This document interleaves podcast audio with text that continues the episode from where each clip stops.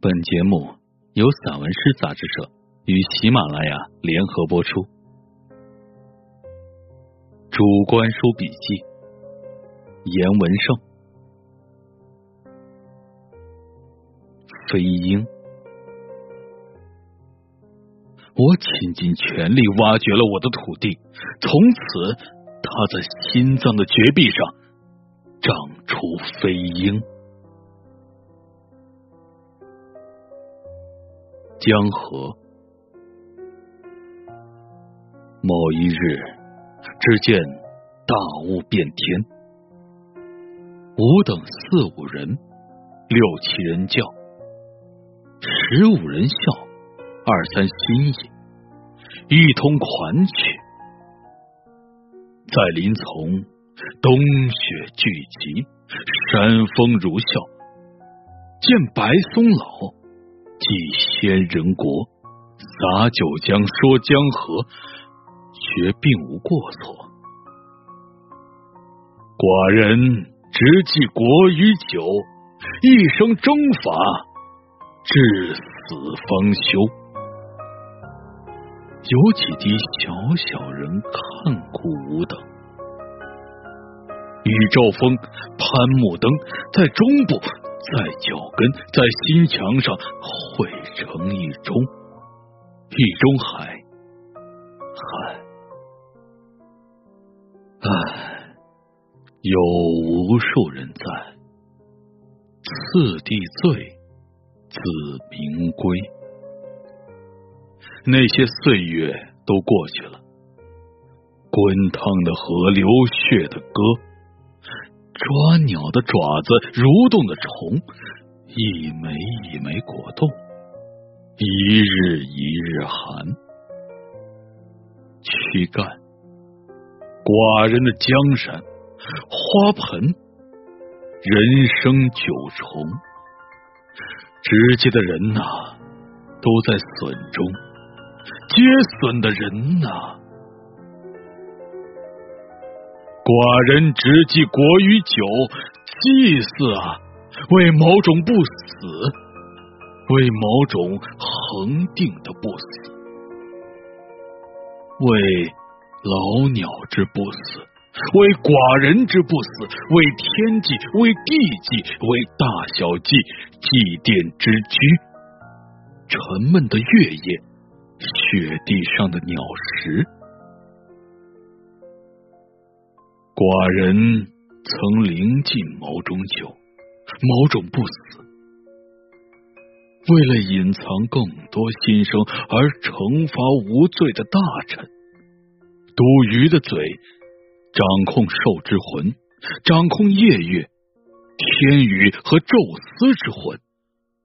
吾等一一人，皆为人中人，皆为僧上僧。沉默，为寡人看江山的老头，他长着千里广目、大鹏之羽、地血之心、微丝之志。为了寡人的江山，他奉献了满身心、透彻而遥远的沧桑。寡人拿什么？表示谢忱啊！寡人是看中他的，但寡人不说。除了江山，寡人拿什么以表谢忱呢？他知道寡人是看中他的，但他不说。寡人与老头就这样互相沉默着，度过了一生。又一生，种植。寡人种过一种长着羽毛的大鸟。寡人通过种植这件事忘却了时间。在南方，作为寡人回声部分的时间，长成了寡人想象中的火烈的大鸟。长着红色羽毛，吃一种秘制蛋糕，谈吐中，寡人也会忘却和想起的大鸟。羽毛飞舞的黄昏时分，寡人来到了大地之上、天空之下的街区。寡人来到了大鸟飞翔和升值的天空。寡人在街区和树顶的上方，画界平行的天空中，看到了大鸟，长着红色羽毛的大鸟。寡人谈论中的寡人和大鸟，他们与寡人所思的羽毛共同拥有一种坚定不移的还魂时刻，在。遥远之地，寡人迷恋和生产、种植并毁灭的大鸟，它们长着一种制止自身飞翔的火烈羽毛，它们长着红色的飞翔的绝望的羽毛，它们长着孤寂的永不恢复的羽毛。寡人想象中的大鸟，寡人想象和彷徨中的大鸟，在许多饥饿和寒季交加的日子里，寡人种树、种鸟、种人类。种下一切自我舍弃和自我戏弄的隐秘种子，种植代表一切回返和阳气的种子。寡人种植的种子，疯癫和文明的种子，皱眉头的种子，上帝之子，思与虚，欲与罪的种子。寡人种下一切，他们是无比亲近和友善的种子，一种红色的火烈羽毛般的种子。他们是清水里的蜜，无限寂静的蜜和种子。寡人抬头的时分，看到了他们中最孤寂和原始的种子。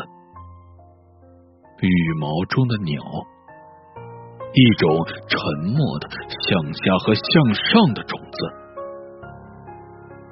寡人从羽毛中挖出种子，它们长成了寡人看不到的时间和未来的种子。天黑沉，地是重的；天黑沉，地是重的。有些作品趋于完成。那制造者暴露出来，他们的声音无一例外的染上了色素，那芒实的部分反而一片纯白。我素来不喜违心的谈话，久坐如此，必昏昧，孤苦无告。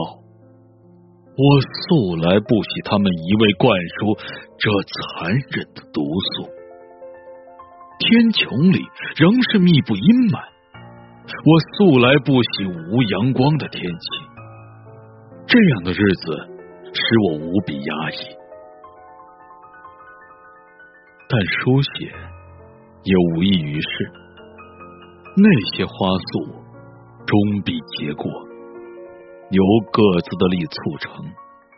但是我们恐惧那些暗淡无光的部分。这是庸人之忧，却与圣者同。有些作品趋于完整，那制造者终必暴露。我们所看到的暗元素都来自天空，那嵯峨的石壁，黄金无数。这所有的声音都是半遮半明半雾。我喜欢读昌耀的书，他是内心之神。我喜欢那种苍凉、浑莽与素朴。那巷子里无人，我们寂然无声的居住。那背影踌躇啊，如同固入史书的马匹。他使劲的用力拉，如同皮肤撼巨树。人呐，你不可能不诚恳。这些取向终必消除。二十年前，我初入城时，尚且逗留于此。那些老槐树。彼时棺盖如浓荫，此刻也早已被拔除。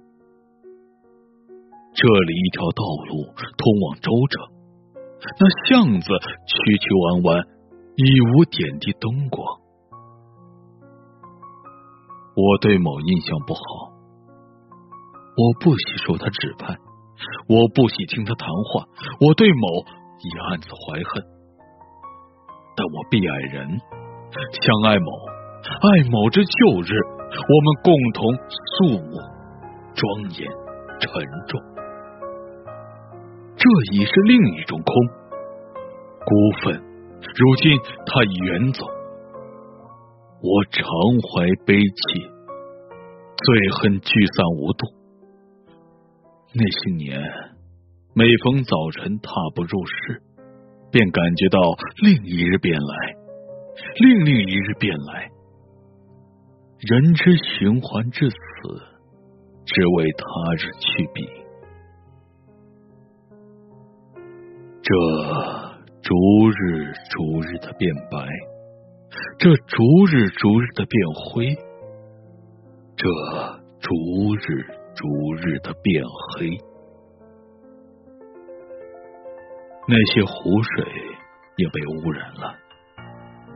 我们路过巷子口，昔日那些换洗衣服的妇人皆老迈。早年这里水源充足，多种稻米，有清水潺源，有时间潺源。时间使这里倍具美感，但是时间蒸发了水源。随着消散之时，日渐使人感知悲壮。时间不止蒸发了水源，它还是那些城阙变得雄伟躁动，一种可疑无可驱除。他们到处取水，从此每个个体皆少异味。这些虚伪干巴巴的叙述。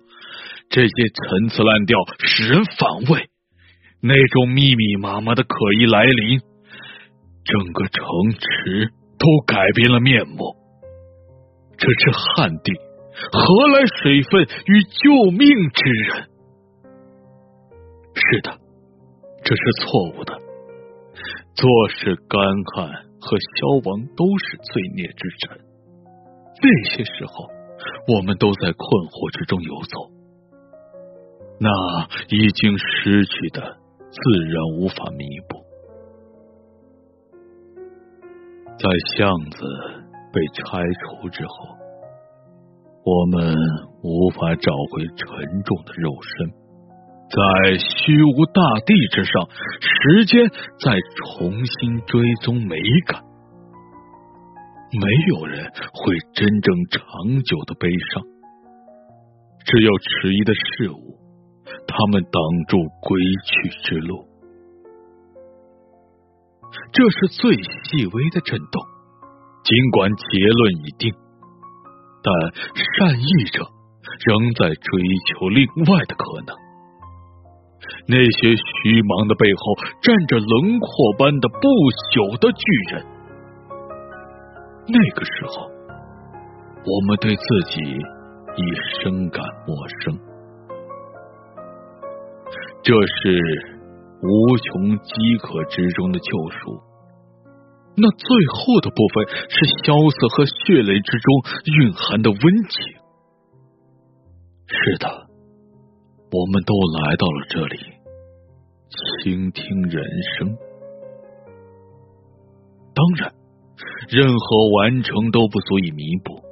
他们无法对自己的善心归类，他们异常小心。只是因为胸怀诡异，最后他们还是选择了这里。他们选择了将自己葬于这里。他们并无法彻底的离别而去。那些影子看待我们，也必然小心。每年，我们都会向他们顶礼。时间的重物，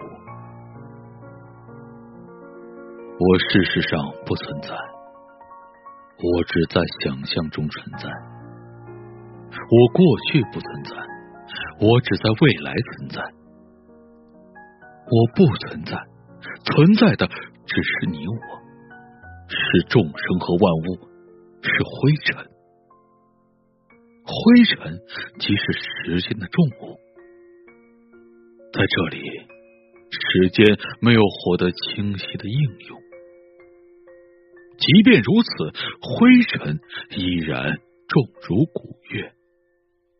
在完全陌生的乡间山路，油彩涂抹着整座峰峦，蚂蚁和禽兽聚集，使枯寂的山峦露出画幅般的生气。湖边落下一层一层的浓雾，这是人间的一种相似。水面上是深绿的水草和脏污，这也是人间的一种相似。我从未远行，从未在形式主义的旅途中存在，但我蜗居斗室，也无异于几旅。我是我的远行与否、存在与否的一种相似。我能感觉到他乡的风景葱茏，他们与我居住的庭院、山谷和楼上的古月相似。我从未在时间中得到完整的确认，但古草古月。同样茫茫无涯的相似。我前居在山路，在山脉的成长和变形中旅行。我俯览的事物都在涌现，具体的事物看起来那么清洁，季节空旷的星斗看起来那么清洁。从我居住的湖畔四望。高远的阴森看起来那么清洁，清洁是我理解的人间的一种相似。这是向未来的行动，一种凝神，一种盘旋而上的凝神。是的，这是在纷扰中的一种存在的相似。我们从未来到真正陌生的相似，我们从未写下关于时间的开发的诗。我所理解的言语是这样的，我聆听到你的声音是这样的。事实上，你是静默的，你的声音不存在，因此。我为你的存在而写下的诗，也是虚伪的诗。因此，一切山谷的宁静，就是时间的明镜。他借此看到了一切人间的相似。群蚁和兽类聚集，使枯寂的山峦露出画符般的生气。